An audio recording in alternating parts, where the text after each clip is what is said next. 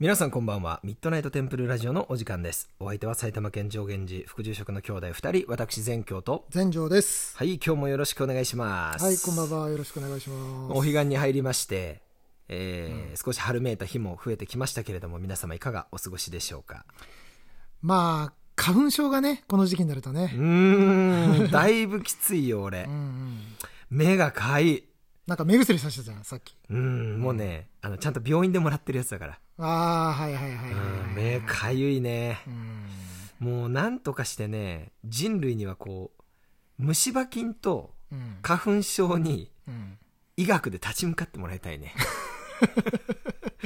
うん、本当あれはね、どうにかしてほしい。いや、花粉症治癒祈願。地域が、エマご奉納くださうい。ん花粉症で悩んでる方。もうなん、 なんとかして。いや、まあ今日はね、はいはいまあ、ちょっとセンシティブな内容をお話ししていきたいのあで、あ、みたいだね。うん。。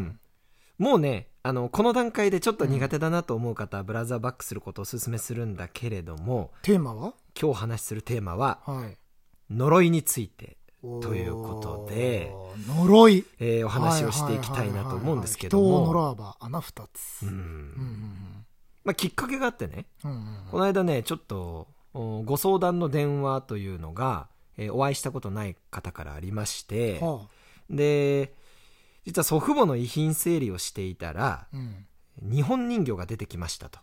日本人形。ちょっとその時点でちょっとね、うん。ちょっと、ちょっと呪いの要素が。うんなんかちょっとイメージするじゃん ちょ。ちょっとだけね。うんおおそうですかと。まあ多分、お 親焚き上げとかそんな感じかなと思ったわけよ。ううんまあまあまあうんんまあよくある話じゃうんうんん。うんああ、そうですかと。えちなみにどこお住まいですかって聞いたら、うあん、あの、東北だっていうのよ。ああ、はいはいはい。うん東北地方。東北からわざわざなんでうちにと思ったんだけどう、んうん、まあホームページ見ましたっていうことで、あうあ、んそうですか、なるほどと。で、別にお焚き上げだったら近隣の寺院とかね、神社でもできるから、え、何髪伸びたけ、いや、それがね はいはいそういう類ではなかったんだけど、うんうんうんなんかちっちゃいこう、引き出しみたいのが入れ物についてて、うん。そこを開けたらね、うん誰のかわかんないうん。爪と毛髪が入ってるっていうのよ。ああ、お出ーたはあー、このパターンねっていうさ。いはいはい。で、えーこれってね、実は2種類あって、なんとなくさ、二種類あんだ、俺らがイメージする爪とか髪が入ってると、まあ呪いですよみたいなさ。うん。うんうんううんん。、あれと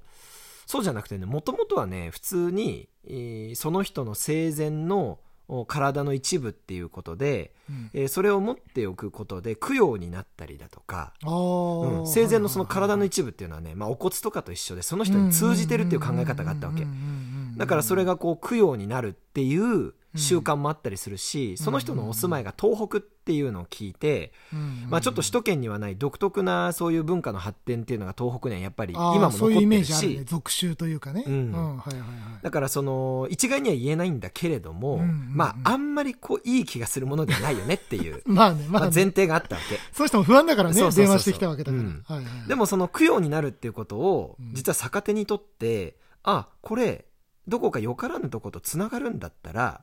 呪いにも使えるんじゃないのっていうのが呪術の始まりだったりするわけよ。ああ、なるほど。うん、て返事転じてね、んうん、供養ができるってことはその逆もできるだろうっていうさ、んんうん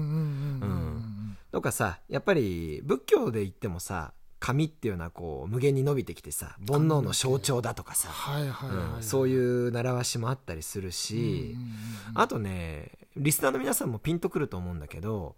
うーんお化けってさうんうんうんなんとなくイメージ的に爪しっかり切ってて髪短いっていうさ爽やかなお化けっていないじゃん単発のお化けいないね、うん確かに確かに確かうに伸びっぱなしのイメージあるそう髪のだか毛らねにしても、うん爪とか髪が長いっていうとさもう、おそれはやばいっていうさうさんく印さい象があるよねというかああ、うんなるほどなるほどでこれ、ね他の生き物でも言えてうん例えば、うーん、1 0ンチぐらいのさうんムカデ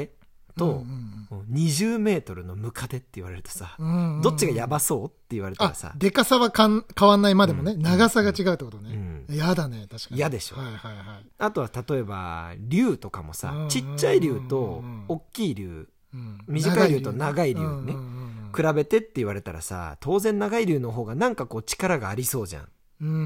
んうんとかあとは昔の日本の怖い話とかだとさ川沿いにこう桜が伸びててっていうとさ大体しだれ桜イメージするでうしんょ、うんうん長いね確かにそうだからね、うんうんああいうふうにこう長いっていうのはもうこう怖さ畏敬の念とか恐怖っていうのがねやっぱり同時にあるんだよね人間まにあは、蛇なんかもそうだしなるほうどんなるほどなるほどはいはいそうそうそうそうまあそういうのがあるんだけどさ、うんでねちょっとこの呪いについてっていうことで今日一個お話ししたいことがあるんだけどはいはいあの世界各国のね世界各国の呪いっていうのを集めた特殊な本があって ねあんのねそう、はいんで上下巻で、うんえー1万5000ずつぐらいするんだけど高っあの高っ世界各国の呪いが載ってるっていうね、ありとあらゆるまあ呪誰いががそんな買うのって本なんだけどさ、うんまあ、俺は嬉しくて買ったんだけど、うん、でそれねこう見 て見てるとねアフリカのとある部族の呪いっていうね、うんまあ、要するに人間がこう文化とかを築く前に原初的にやってた呪いっていうのがあるのよアフリカの方っていうとさうえイメージっていいイメージ、ね、なんかこうさ、なんだろう家畜とかのこう、うんうんうん頭蓋骨うんにはいさはいはいはあいの生き血を溜めてさ水牛とかねサソリサソリの毒を入れてさなんかよくわからないあの植物とか入れてん全部ぐるぐるぐるぐる回して、もうとにかくこれを一気飲みみたはいいな、はいはいなんかそういう松明炊いてさ、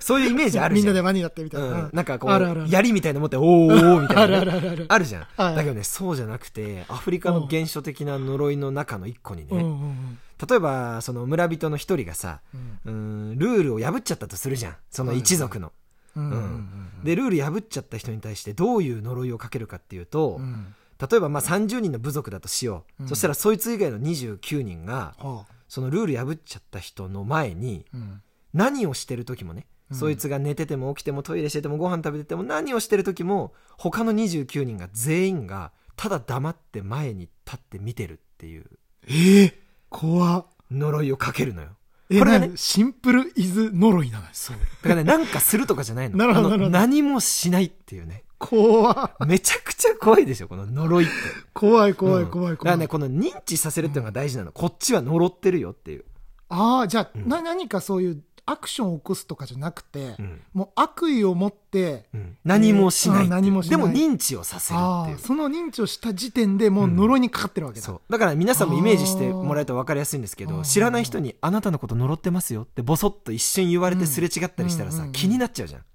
あとさなんかさ誰々さんはえっと聞いた話なんだけどちょっとあなたのことをあんまりよく思ってないみたいよみたいな人が聞ういんはいはいはていそれも立派な呪いだよ、ね、もう呪いな認のよ知してしまった時点で、うんあーだからこれね逆に言うと、うんそこにあるっていうことを認知するとねそのさっきの供養と呪いを転ずるっていうところで言うとん反対もあるわけだ、うん、反対もあってねお寺の前の、うんお仁王像ってあるでしょ、うんうんうんあうんの像ね、うんうんうんうん金剛力士像なんかは立ってるだけで魔除けになるのよあそこにいるだけそうで間に対してあーなるほど間に対して、ねうん、こういう守護神が立ってますよっていうのはこれはね逆に魔除けになるう、んうんううんうんん、でその逆バージョンがそのアフリカの部族の呪いなのよ、怖っだ立ってるだけ、うんめちゃくちゃ怖いでしょ、うんまうんあ、ちなみになんだけどほこのね呪いにはねう、うん、一、つだけ呪いを解除する方法っていうのがある救いがあるわけだそう一つだけなのそれ一 一つつだだけけ一つだけなんだと思うえなんだろ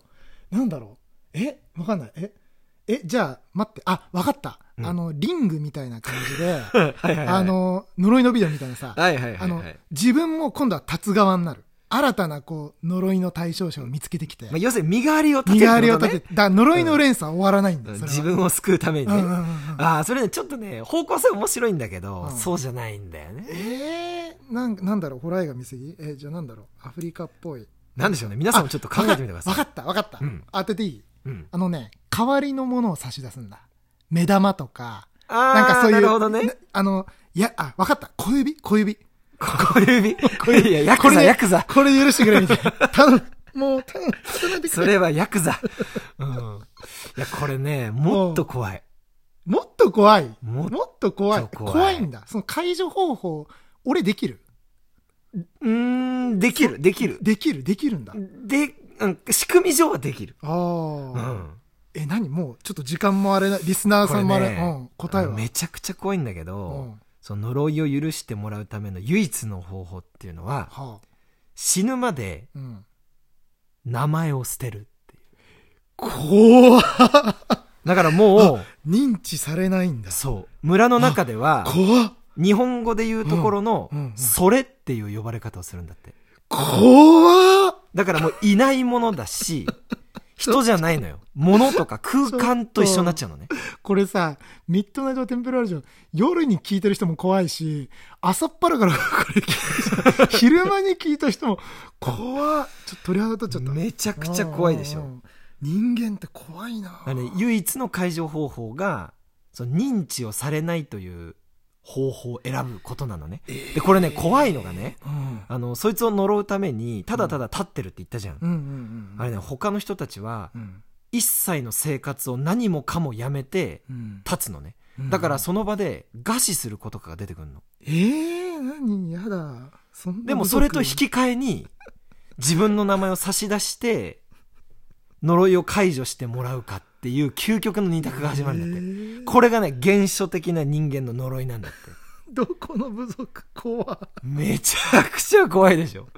うん、なんか舐めてたでしょ。うん、舐めてた。なんか呪い、呪いの正体みたいな感じで迫っていくのかなと思ったけど、まだもう全然序盤も序盤だね。うんうんで人間っていうののはこうんう元来社会に認められてうんこちらも社会を認めてその中で生きていくっていうことであるう種ん社会の側から自分を作ってもらえるっていう側面があるんだけど社会性を持ってね。そうそれを社会の側から抹殺されるっていうのが、怖すぎまあ、る。 原初的な呪いだったりします。 はい、えーラジオトーク公式アプリ下の方のギフトを送るまた質問を送るのボタンから応援アイテムや感想をくれます仏教お寺にまつわること番組に対するエールなどお気軽に送ってみてください。はい、明日は明るい日と書きます。人を呪わば穴二つ。皆さん、えー人には優しく接しましょうね。おやすみなさい。ビビってるから。呪われないように気をつけましょう。おやすみなさい。